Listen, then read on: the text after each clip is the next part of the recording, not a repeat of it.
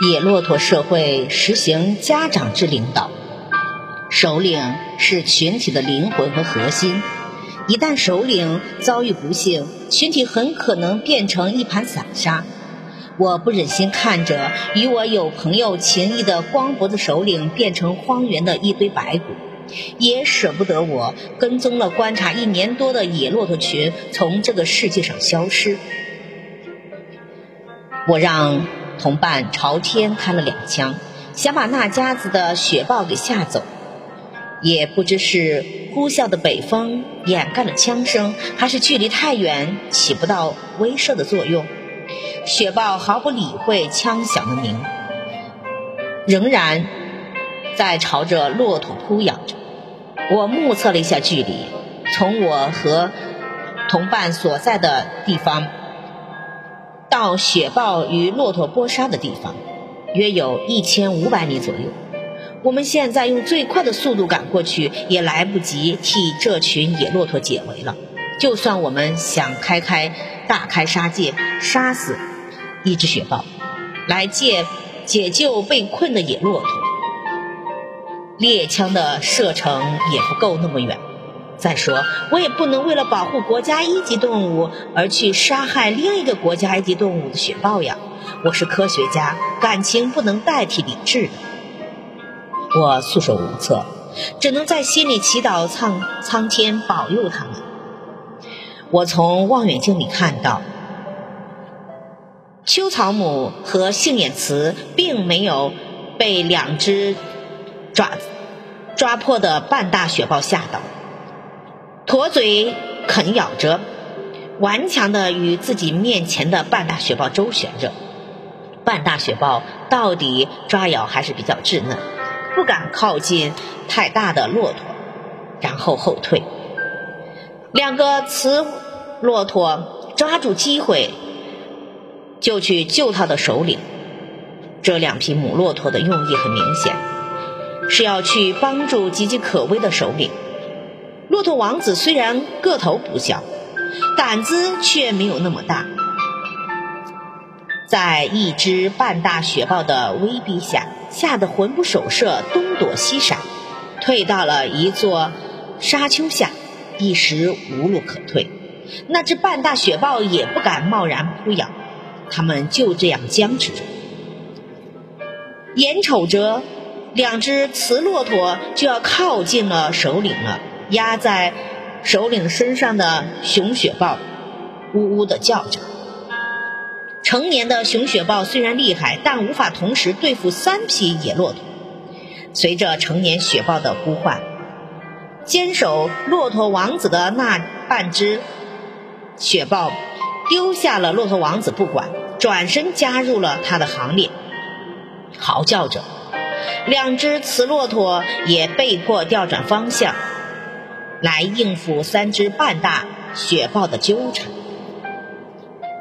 成年雪豹压在骆驼身上，疯狂地咬着它的驼峰。雪豹的爆发力极强，能在瞬间扳倒一头咕噜子牛，而耐力却不行，坚持不了多长时间便会心跳加喘。力气减弱，所以雪豹捕猎时通常采用速战速决的战术，闪电般的扑击，闪电般的噬咬，争取在短时间内去将猎物给制服。可眼下已搏杀了一段时间，却未能得逞。雄雪豹未免焦急，使出浑身的解数，使劲的撕咬，恨不得立刻将自己的爪子把这个骆驼给咬翻在地。国的首领不愧是富有丛林生活经验的雄骆驼，凭借着强健的体魄，不停地在颠簸着。就这样做，是希望能把成年的雄雪豹从背上扔下去。即使不能达到目的，也增加了成年雄雪豹的撕咬难度。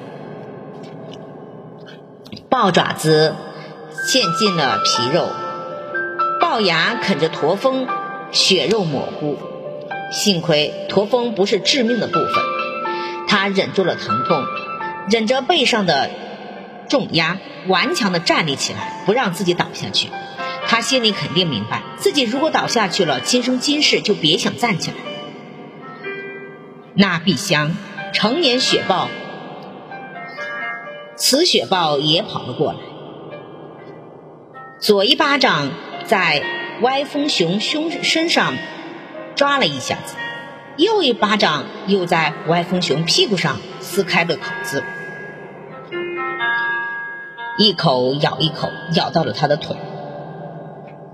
光脖子首领当然清楚，大自然食物链上，雪豹是掠食者，骆驼是被食者。虽然野骆驼因为身体高大，在雪豹面前能抵挡一阵子，仅仅是一阵子而已。即使是超级的野骆驼，也绝不可能战胜雪豹的。歪风熊身上挂了彩。坚持不了多长时间，在成年雄雪豹越来越猛烈的攻击下，很快就败退逃亡。歪风熊一走，成年雌雪豹腾出身来，不必费太大的周折，就能吊到他的脖子上来噬咬他的喉管。对光脖子首领来说，形势越来越危机，可以说是危在旦夕。也可以说是千钧一发时刻。我从望远镜里看到，光脖子首领驮着成年雄雪豹，拼命地往骆驼王子所在的沙丘方向靠拢。骆驼王子缩在沙丘底下，左顾右盼，也许是希望成年骆驼跑过来保护他，也有可能想落荒而逃，可又不敢独自逃走。走也不是，留也不是，挺为难的。不难猜测光脖子首领的用意，驮着成年熊雪豹往骆驼王子身边靠，是要骆驼王子帮他把背上的恶豹给踩下来。其他骆驼都在搏斗，唯独骆驼王子闲着，有条件来帮他共同对付恶豹呀。我想，光脖子首领这样做，并没有要嫁祸于骆驼王子的意思。从大处讲，野骆驼之所以形成种群，就是在生死关头互相帮助。骆驼王子作为群种一员，目睹首领遭遇不幸，就应该去帮助他。从亲情的角度来说，光脖子首领作为一个尽职的父辈，对骆驼王子百般呵护关注。那么，骆驼王子就应该去回报他呀。从危险性考虑，成年雄雪豹压在光脖子首领背上狠狠的撕咬，也没有，也没长长两张嘴巴呀，不可能咬了这个骆驼再去咬另外一个骆驼。骆驼王子就应该来帮助他。